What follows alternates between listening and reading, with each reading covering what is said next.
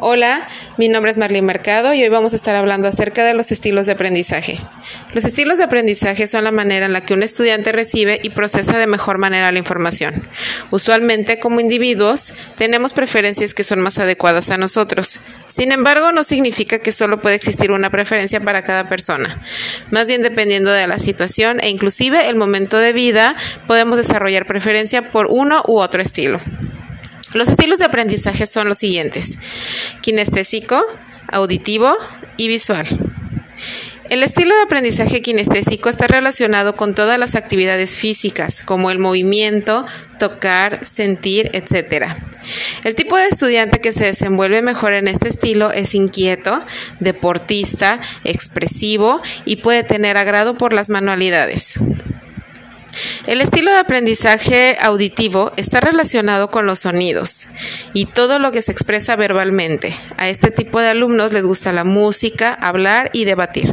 Usualmente este tipo de alumnos están mejor adecuados al estilo de enseñanza tradicional en el cual una maestra está enfrente hablando y explicando y ellos pueden recibir perfectamente esa información porque está siendo audible y ellos recuerdan muy bien esta información.